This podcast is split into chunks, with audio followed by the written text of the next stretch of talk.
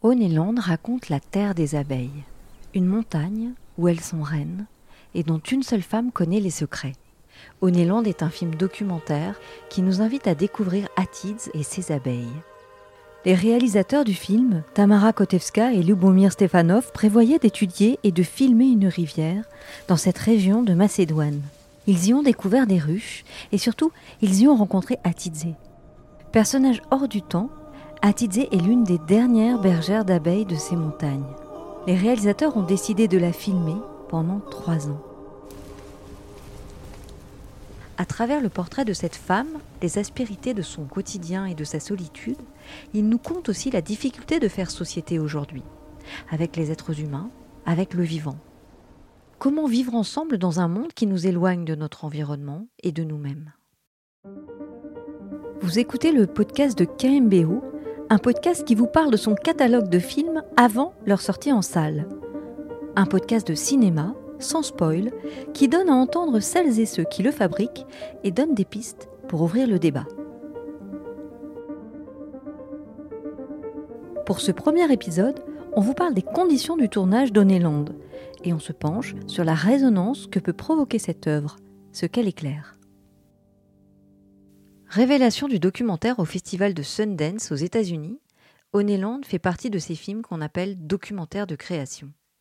De ces films qui raconte une histoire à la frontière ténue entre réel et fiction. De ces films qui parviennent à s'extraire des impératifs de la production pour prendre le temps. Prendre le temps de la rencontre.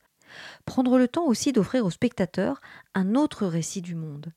Comment les réalisateurs sont-ils parvenus à construire un récit universel et poétique? Gilles Rousseau est programmateur depuis plus de 30 ans au Forum des images. C'est dans cette salle parisienne que vous pourrez découvrir Oneland en avant-première le 15 septembre prochain, juste avant sa sortie. Pour tout dire, j'ai découvert dans les pires conditions ce film.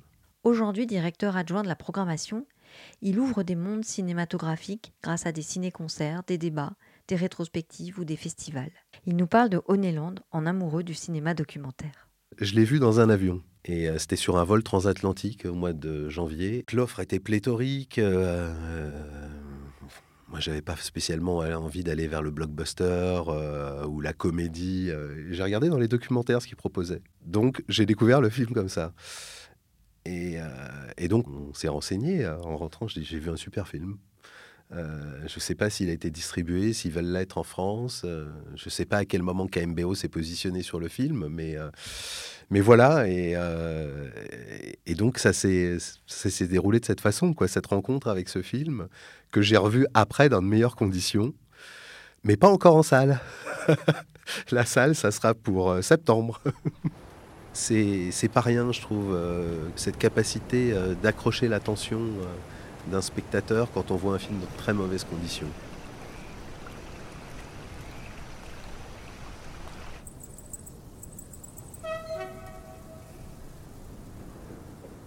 Parce qu'on peut facilement décrocher au bout de cinq minutes euh, quand on est euh, libre de ses faits et gestes.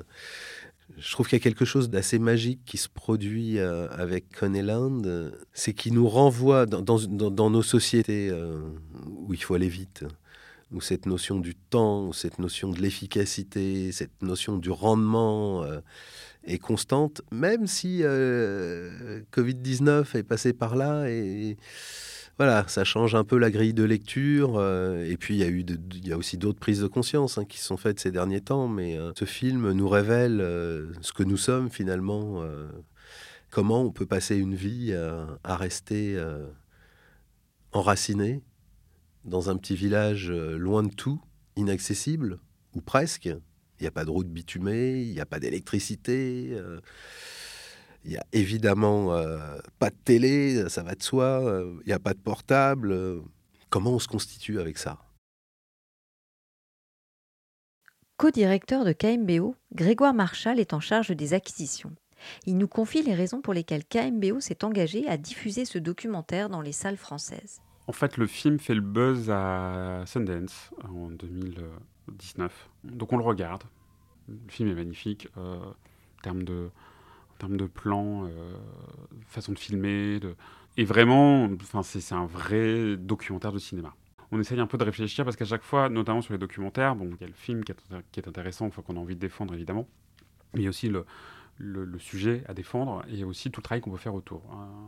Pas juste euh, montrer le film, mais, euh, mais ce qu'on peut faire à côté pour approfondir aussi le propos et, aussi informer les gens et de faire en sorte qu'on leur propose non seulement un film, mais aussi derrière potentiellement un débat euh, qui puisse les intéresser sur, sur, un thème en particulier. Donc il y a le monde de l'apiculture bien sûr, mais, mais, mais ça va au-delà de ça en fait.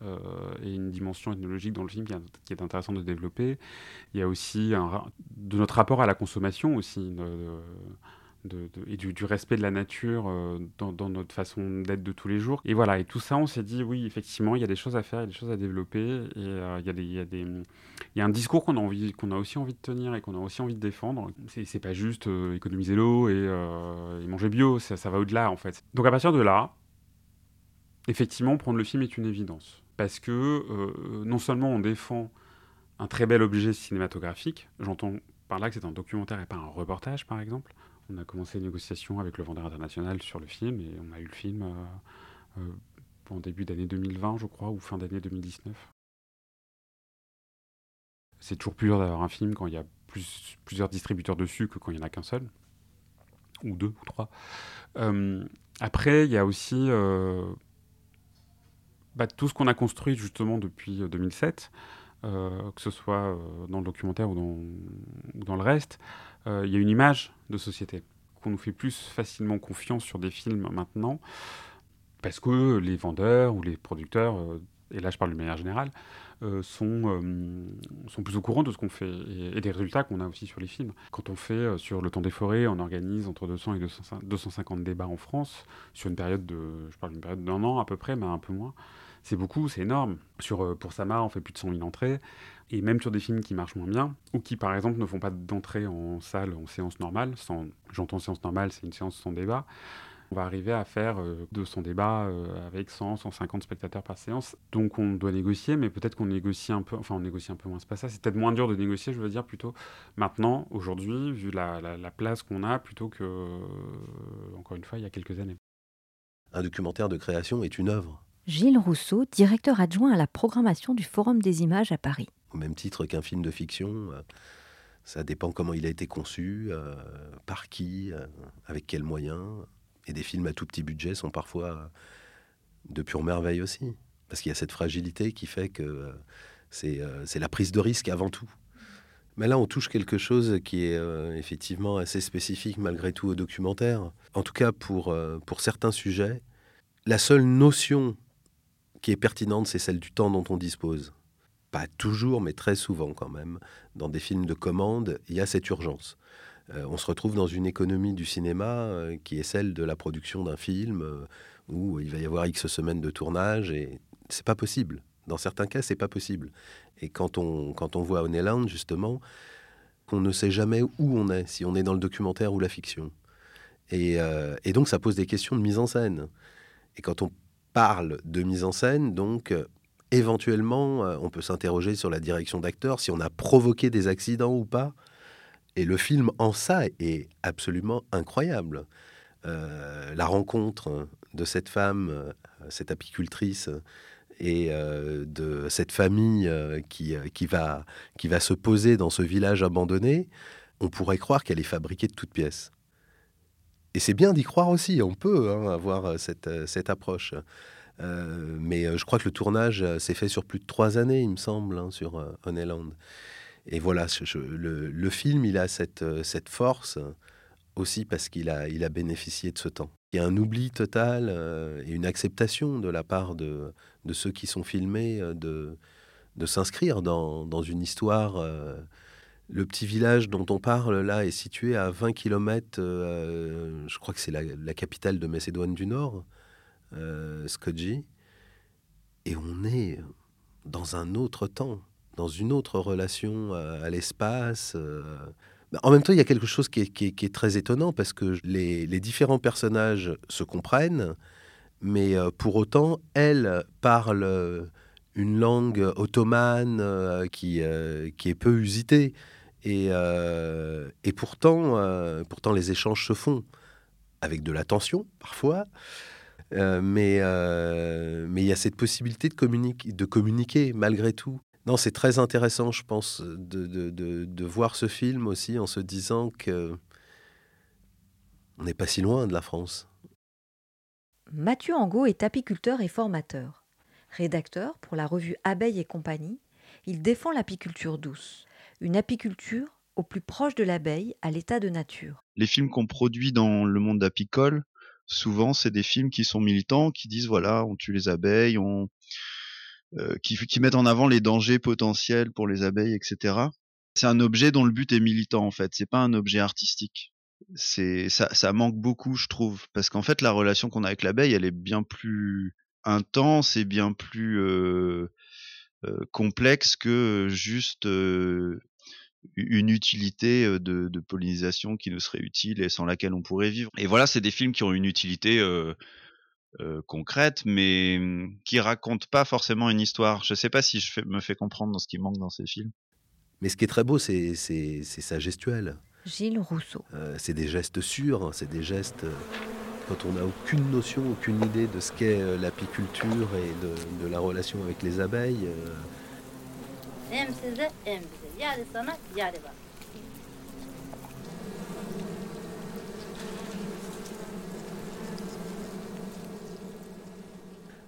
Peut-être que la première image, effectivement, qui euh, vient à l'esprit, c'est euh, celle du danger, c'est celle. Euh, enfin voilà, c'est celle qui s'impose, je dirais, à, à, nous dans un premier temps.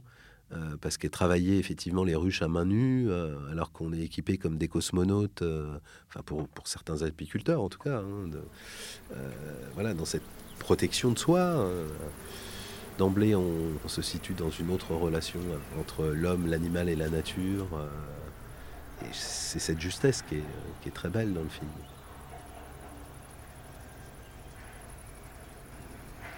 L'usage qui peut être fait des paysages avec euh, une ouverture euh, western euh, et une fermeture du film qui, est celle aussi des horizons infinis pour se rapprocher progressivement justement de cette femme et rentrer dans son intimité, ça c'est travail, c'est un travail de cinéaste. C'est vraiment un travail de cinéaste.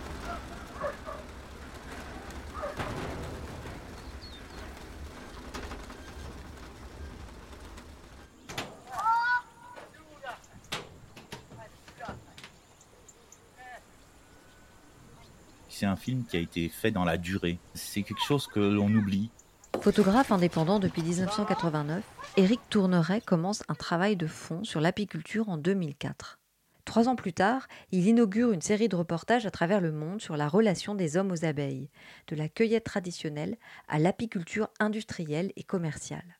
Il partage avec nous les enjeux d'un tournage, le temps si précieux je travaille sur les saisons et on retrouve cette saisonnalité dans le film. En plus, il y avait des difficultés techniques assez importantes parce qu'il était dans une zone sans, électricité. Il a dû travailler euh, pendant deux ans en revenant sur le terrain euh, régulièrement. Ce n'était pas un film qui était destiné au cinéma, c'était un film qui a été fait avec le cœur.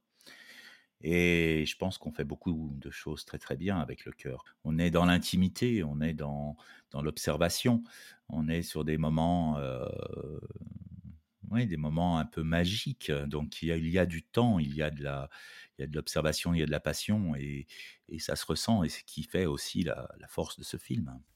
Tamara Kotevska a co-réalisé Oneland avec Lubomir Stefanov. En travaillant à ce podcast, nous avons compris que le tournage de ce film n'avait pas été aisé, car il n'y avait pas que la rudesse du climat et du paysage comme seule contrainte. Il y avait aussi celle de la barrière de la langue. Atidze parle un ottoman ancien, dont beaucoup de termes sont devinés par les réalisateurs. Une bonne partie des protagonistes du film ne sont tout simplement pas compris de l'équipe du tournage. Qu'à cela ne tienne, les images ont été tournées quand même, les scènes dirigées quand même aussi. La matière sonore a été transcrite pour être rapprochée et retissée au montage, au plus proche des intentions. Tamara, que nous avons interrogée sur le sujet, nous parle de la narration subtile de ce film, dont le montage méticuleux a permis de tisser documentaire avec fiction. We cannot say there were two films. There was always only one film, but it took us a long time to find the right format. On ne peut pas dire qu'il y ait eu deux films. Il a toujours été question d'un seul film, mais il nous a fallu beaucoup de temps pour trouver le bon format. Even though we edited the visuals on mute, and we had an incredible experience with the sound designer from Lebanon, Rana 8, where we really felt like we are watching a fiction film. Même si nous avons monté les images sans son, nous avons vécu une expérience incroyable avec la designeuse sonore libanaise Rana Haïd, au cours de laquelle nous avons vraiment eu l'impression de regarder un film de fiction. But still, it's only one film. Atije can never be distinguished from the sound of the beast. Mais c'est tout de même un film. Hatidze ne peut jamais être séparé du son des abeilles.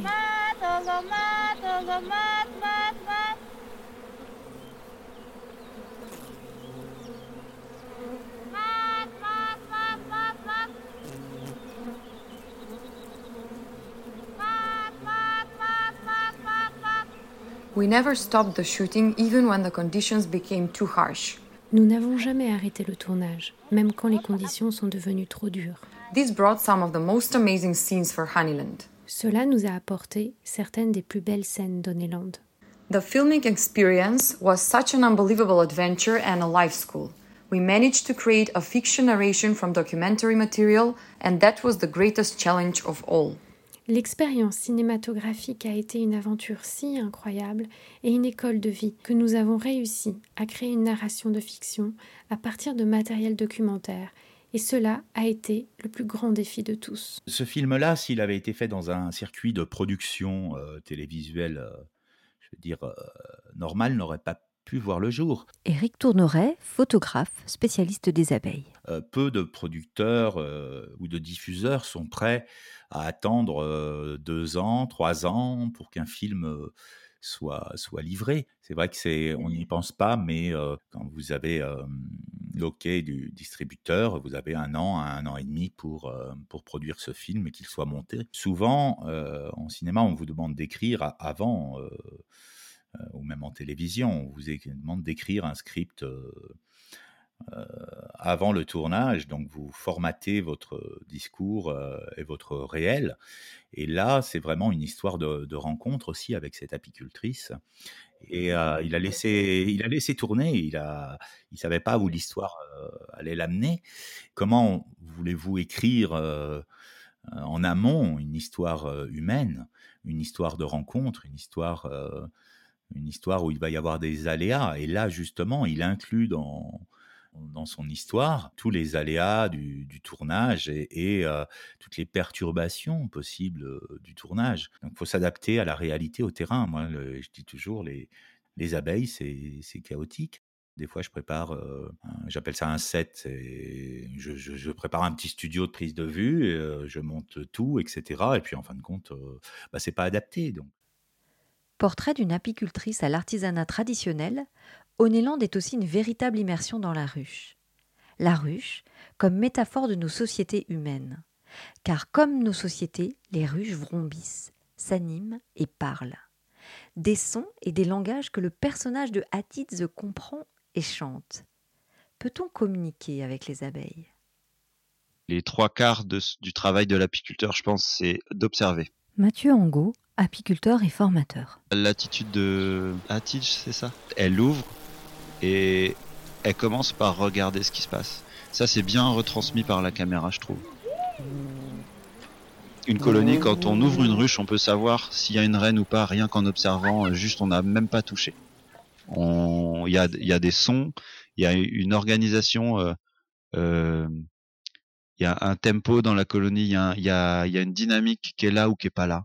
Il y a une cohésion qui est là ou qui est pas là. Et en fait, l'expérience pour moi, c'est ça. Plus on ouvre des ruches, moins on touche aux ruches, en fait. Euh, c'est un de mes objectifs, moi, c'est de, de toucher le moins possible aux, aux abeilles. Et plus on observe, plus on intervient au bon moment, et du coup, moins on intervient. Parce qu'il y a, il y a une intervention à faire, et, et il faut juste la faire au bon moment. Donc on observe, euh, euh, c'est quoi les fleurs en ce moment euh, Est-ce qu'il y a eu de l'eau, et du coup, euh, telle chose va donner du nectar s'il y a du soleil derrière Enfin, voilà, de connaître un peu les plantes, connaître son son paysage, etc. Et à titre, c'est, on voit qu'elle est là-dedans, quoi. Elle est, elle détecte les choses.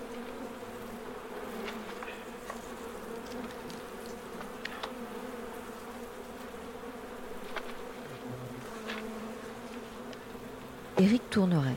Euh, au moment de l'essaimage, donc l'essaimage c'est une ruche euh, une ancienne dans, une colonie, hein, ça peut être une ruche ou, ou un, tronc, en fin de compte une colonie d'abeilles est installée et à un moment elle va se diviser. C'est un processus de reproduction naturelle des abeilles. La, vieille, reine va partir avec la moitié de la colonie pour fonder une nouvelle colonie.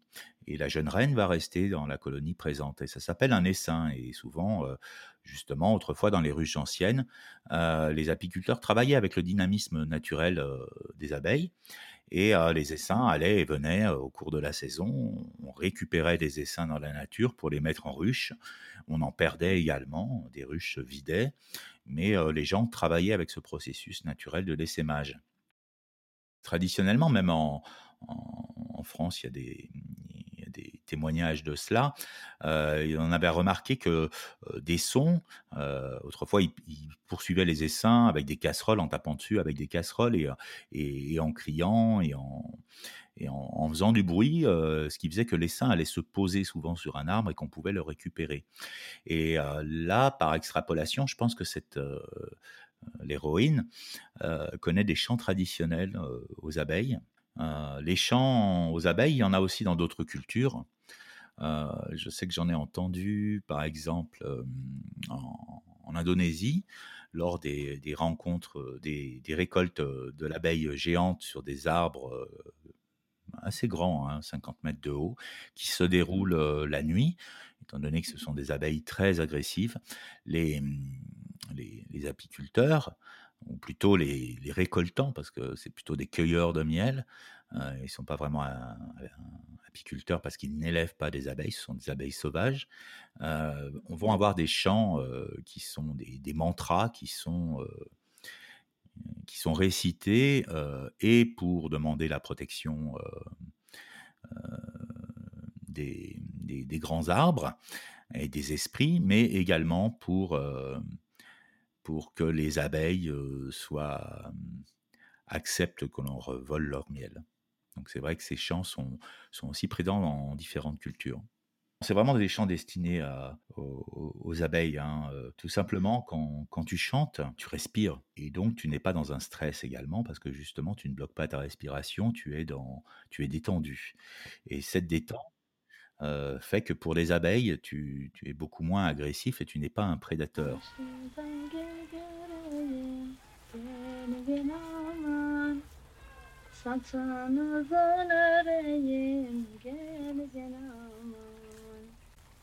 Dans ce documentaire, nous découvrons un profond respect pour les abeilles, des insectes avec qui Atitz partage son moyen de subsistance. Un regard sur l'apiculture, pratique universelle, qui persiste en France aussi, en dépit des effets dévastateurs des activités humaines sur la biodiversité. Quelle est la réalité du métier d'apiculteur aujourd'hui en France? Donc déjà, on les laisse tranquilles euh, pendant la période d'automne et d'hiver. Et Nora Javaudin est apicultrice. Donc euh, d'octobre à mars. Elle partage son temps entre son exploitation en Normandie et un rucher école à Montreuil. Souvent, elle voyage pour enrichir sa pratique à la rencontre des apiculteurs du continent africain. Pour elle, comme pour tous les apiculteurs du monde, élever des abeilles, c'est suivre leur rythme, accompagner les étapes de la vie d'une ruche. C'est adopter la temporalité de la colonie. C'est la période où euh, les abeilles hivernent, donc elles dorment pas, elles sont juste en repos et consomment leurs réserves au fur et à mesure de l'hiver. Donc euh, mars, c'est le, le, début du printemps, donc on regarde si la colonie a survécu à l'hiver. On nettoie le fond de la ruche, euh, on regarde s'il y a encore assez de provisions. Après avril, ça commence à s'intensifier dans le sens où euh, les températures commencent à augmenter. Après les diverses floraisons, on récolte le miel. Et euh, après, ça commence à se calmer à partir du mois d'août. les abeilles commencent progressivement à se préparer à l'automne, à l'hiver. Et donc le rythme se calme. Et donc nous, on se cale vraiment sur, sur le rythme de la colonie. Il y a autant de pratiques que d'apiculteurs déjà. Celui qui a 10 ruches et celui qui en a 300, ça, ne va pas être la même disponibilité en fait par ruche. Je travaille avec mon papa, on a un statut d'agriculteur en tant qu'apiculteur professionnel, mais euh, en dehors de ça, on, aime bien aussi bah, partager un peu avec, euh, avec d'autres gens. Et donc, on, a monté un rucher école à Montreuil et donc on y donne des cours. Et après, on a quelques ruches dans des sites, donc avec des communautés d'agglomération, avec des centres culturels, avec des entreprises. Et donc là, c'est euh, des projets qui sont un petit peu à part de notre travail euh, en tant que producteur, pour sortir un peu de notre travail qui est finalement un travail assez solitaire. L'activité d'Enora Javaudin, ce n'est pas seulement récolter le miel. Enora est éleveuse d'abeilles, une activité toujours menacée, en France comme partout ailleurs. Le contexte euh, a changé en, en 30 ou 40 ans. Donc aujourd'hui, quand on est apiculteur professionnel, on est, euh, on est aussi un éleveur. On, parle d'ailleurs de cheptel en fait d'abeilles. On est en train toujours d'essayer de le maintenir notre cheptel. Et donc euh, on fait des essaims, on fait un, des élevages de rennes.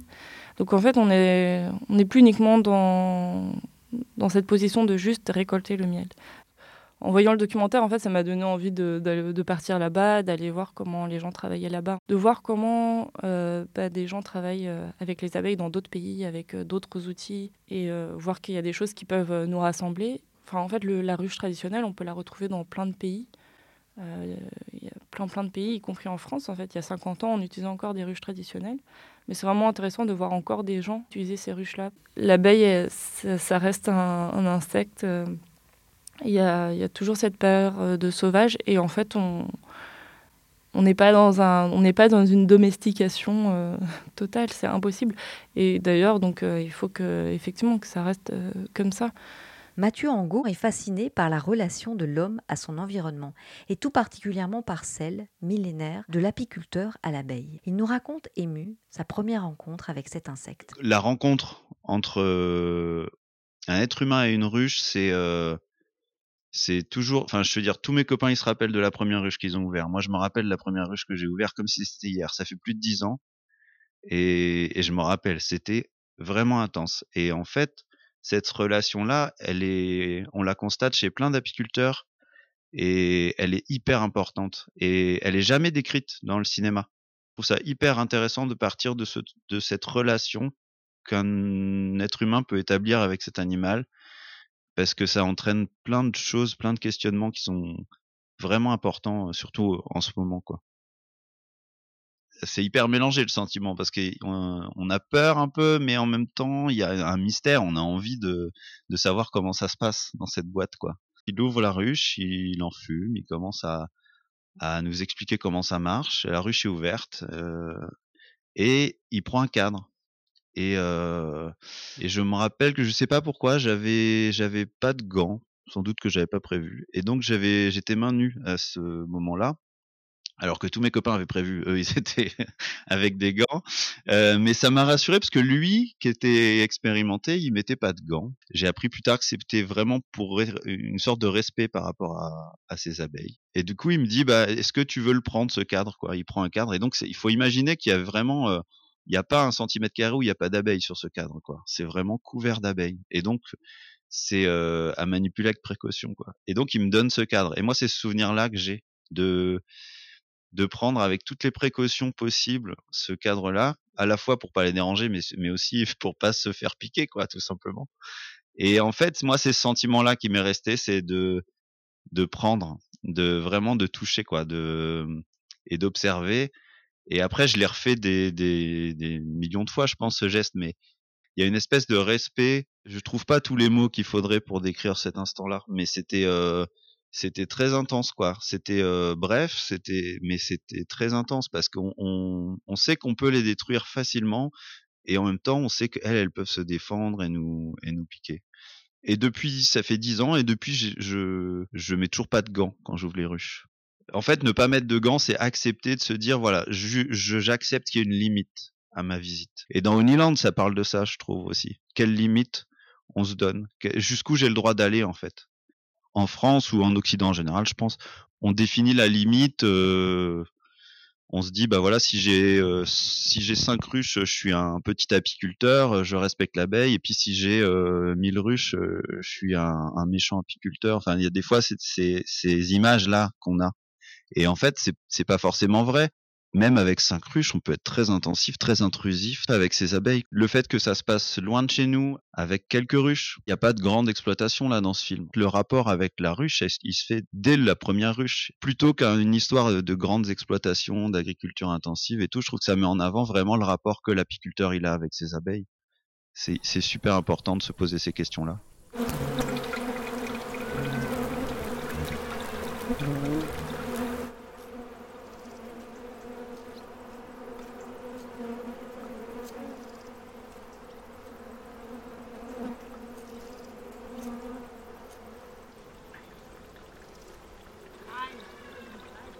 Colonie est une société à part. Le docteur Martin Jurfa est neurobiologiste, professeur de classe exceptionnelle en neurosciences à l'université Paul Sabatier à Toulouse.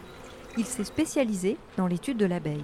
Et chaque colonie gère ses propres besoins et détermine ses propres stratégies et règles en fonction des besoins de la colonie. Pour lui, cet insecte et sa manière de faire société est une source d'inspiration pour l'homme la source d'une meilleure connaissance de nous-mêmes qui doit être protégée. La question fondamentale qui se pose donc est, étant donné que chaque colonie va gérer ses besoins de façon indépendante, qu'est-ce qui se passe si dans l'environnement, il n'y a pas de ressources suffisantes pour que tout le monde trouve son colonie va gérer ses voilà le besoin jusqu'au moment où certaines vont s'apercevoir qu'il n'y a plus pour leurs besoins. Et à ce moment-là, les stratégies vont changer. Quand la main de l'homme intervient, soit parce que par exemple euh, il va euh, détruire toutes les floraisons euh, présentes ou possibles, soit parce que, par exemple, il applique une exploitation irrationnelle des colonies d'abeilles parce qu'il leur enlève toutes leurs ressources, etc. C'est là où les problèmes commencent pourquoi les abeilles finalement euh, n'acceptent pas que les abeilles d'une autre colonie rentrent chez elles prendre le miel? Chaque colonie d'abeilles a une signature chimique qui lui est propre. Ça veut dire que sur la surface du corps des abeilles d'une colonie, il y aura typiquement des odeurs ce qu'on appelle des hydrocarbures cuticulaires, parce que la surface du corps de l'abeille, c'est ce qu'on appelle la cuticule, qui sera recouverte donc d'un de, certain produit chimique qui définissent l'odeur propre de chaque colonie. Pour simplifier, c'est comme quand certains rentrent dans leur maison et il y a toujours une odeur typique à la maison qu'on reconnaît immédiatement en rentrant. Eh bien, les colonies d'abeilles, c'est pareil. Et chaque abeille est porteuse de cette odeur. Quand un intrus arrive, eh bien, il sera reconnu immédiatement comme intrus parce qu'elles se reconnaissent par cette signature chimique.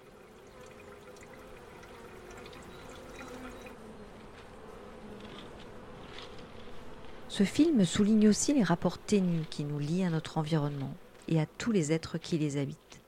Il nous rappelle le fragile équilibre avec lequel nous jouons comme des apprentis sorciers et nous questionne sur les limites de nos actions. Comment savoir à quel moment s'arrêter? Il, il, est adressé à des gens comme moi, ce film, en fait, je pense. Mathieu Angot on a un intérêt financier, nous, à récolter du miel. Jusqu'où on va? Jusqu'à combien de, de miel on prend?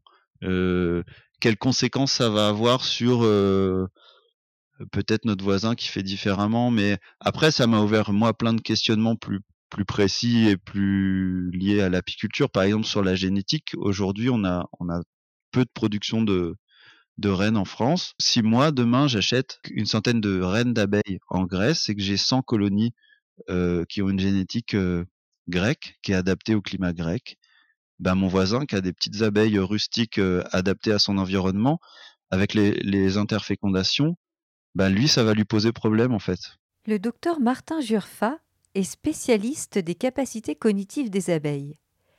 Il étudie leur cerveau, qui recèle bien plus de complexité que ce que leur petite taille pourrait laisser penser. Euh, en fait, le, plus grand progrès fait dans, dans les dernières années, euh, je dirais euh, quinzaine, vingtaine d'années, c'est d'avoir découvert que ces petits insectes sont très très très particuliers, puisqu'au-delà de communiquer, ils ont des capacités cognitives absolument surprenantes. Il y a quelques années, personne n'aurait pu imaginer, ce qui est aujourd'hui démontré avec des tests et des publications scientifiques du plus haut niveau, que ces animaux, par exemple, ont un sens de la numérosité, c'est-à-dire ils peuvent compter, que ces animaux sont capables d'opérations simples, addition, soustraction, euh, que ces animaux sont capables de résoudre des problèmes à partir de concepts abstraits et ainsi de suite. Toutes ces recherches sont celles qui nous, nous inspirent et qui, qui sont à l'origine de notre équipe de recherche et qui forcément vous amènent à changer votre regard non seulement envers ces insectes, mais envers la nature en général. Une des dernières découvertes faites sur les abeilles, euh, qui est encore euh, discutée, donc, mais il y a eu déjà des publications scientifiques de très haut niveau, c'est le fait qu'elles auraient ce qu'on appelle des cartes cognitives. Carte cognitive, c'est euh, ce que nous, êtres humains, nous avons, c'est-à-dire que même euh, donc euh, étant moi à Toulouse, je peux me transporter mentalement à Paris et dire voilà, si je me mets par exemple côté du musée de Quai d'Orsay, je sais que la Tour Eiffel sera plutôt vers ma gauche et, et ainsi de suite. Je peux repérer mentalement la présence des objets en construisant une carte mentale. Et ce qui est dit à partir de certaines expériences, c'est que les abeilles, donc en explorant leur environnement, seraient en mesure de construire ces cartes mentales de leur environnement. Carl von Frisch, prix Nobel en 73 pour avoir décodé euh, la danse des abeilles, il a écrit une phrase euh, qui reste tellement vraie et qui guide quelque part euh, les recherches de plein de gens, moi y compris. Il avait dit, les abeilles, c'est comme un puits magique. Plus on va tirer de l'eau de ce puits, plus il y aura de l'eau à tirer. Est-ce qu'on peut trouver les réseaux miniatures de, neurones qui sous-tendent ces capacités? Ce qui serait crucial pour comprendre après comment à une échelle beaucoup plus large, dans un cerveau euh, beaucoup plus, euh, comment dire, équipé de, milliards de neurones comme le nôtre, euh, ces mécanismes peuvent servir à faire des choses similaires. Je voudrais comprendre et, caractériser la richesse cognitive de ce petit animal pour évidemment non seulement comprendre de quoi il est capable, ça c'est déjà magnifique, mais surtout pour identifier les mécanismes qui permettent ses capacités. Et de me dire ainsi, peut-être que comme ça, je trouverai des pistes qui permettront aussi de comprendre comment ça se passe chez nous. Éric Tourneret, photographe, spécialiste des abeilles. Plus qu'un film sur l'apiculture, c'est un, film qui nous interroge sur l'environnement. Et ce rapport euh, avec la nature, avec la, crise du Covid, est en train de, changer et euh, il y a une grosse interrogation. Et dans ce film, pour moi, euh, il y a vraiment une confrontation entre deux choses. il y a, un, monde où vraiment l'actrice principale est à l'écoute des abeilles, à l'écoute de la nature, en harmonie avec elle. Elle vit en Macédoine, donc il y a un pays européen, mais qui a des difficultés économiques et, qui a du mal à, se moderniser, mais surtout elle interroge sur notre rapport à la nature, avec l'arrivée de ses voisins qui, qui ont beaucoup moins conscience de ce, de ce lien à, la nature et qui vont être dans une prédation plutôt que par rapport à un respect. Et ce film nous interroge vraiment sur notre rapport à la nature à travers l'apiculture, mais je pense que ça va beaucoup plus loin. C'est comment nous relions-nous à notre, à notre terre, qui, qui, est notre unique maison. Moi, je suis un raconteur d'histoire. Je suis allé à la rencontre des apiculteurs à travers le monde. Nous, avons conscience que que la nature est vivante, vraiment, nous entoure, a sa vie propre et que nous pouvons nous, nous, relier à elle dans une harmonie qui est bénéfique pour chacun et qui assure la vie sur Terre surtout, parce que on parle quelque part également à terme de, de la survie de l'humanité. Onéland sort en salle le 16 septembre 2020. Les références des livres qui ont été cités par les intervenants lors des interviews sont à retrouver dans le descriptif qui accompagne ce podcast. Vous y trouverez aussi un renvoi vers le dossier de presse du film dans lequel vous pourrez lire un grand entretien avec les deux réalisateurs. Vous venez d'écouter le premier épisode du podcast de KMBO, un podcast qui vous parle de ces films avant leur sortie en salle un podcast de cinéma qui donne à entendre celles et ceux qui le fabriquent et donne des pistes pour ouvrir le débat. Alors si comment faire un film, quel chemin il emprunte avant et pour la salle de cinéma vous intéresse, abonnez-vous à ce podcast. Vous le trouverez sur toutes vos plateformes préférées, Spotify, Apple Podcast, YouTube et Podcast Addict par exemple. Ce podcast original a été créé par Narasson. Il a été réalisé par Nolwenn Thivaud à la production éditoriale Aurélie Brousse, et au design sonore Benjamin Grosa. Dans le prochain épisode, je vous parlerai de danse, ou plus exactement de petites danseuses. Tout ça le mois prochain. À bientôt. Merci pour votre écoute.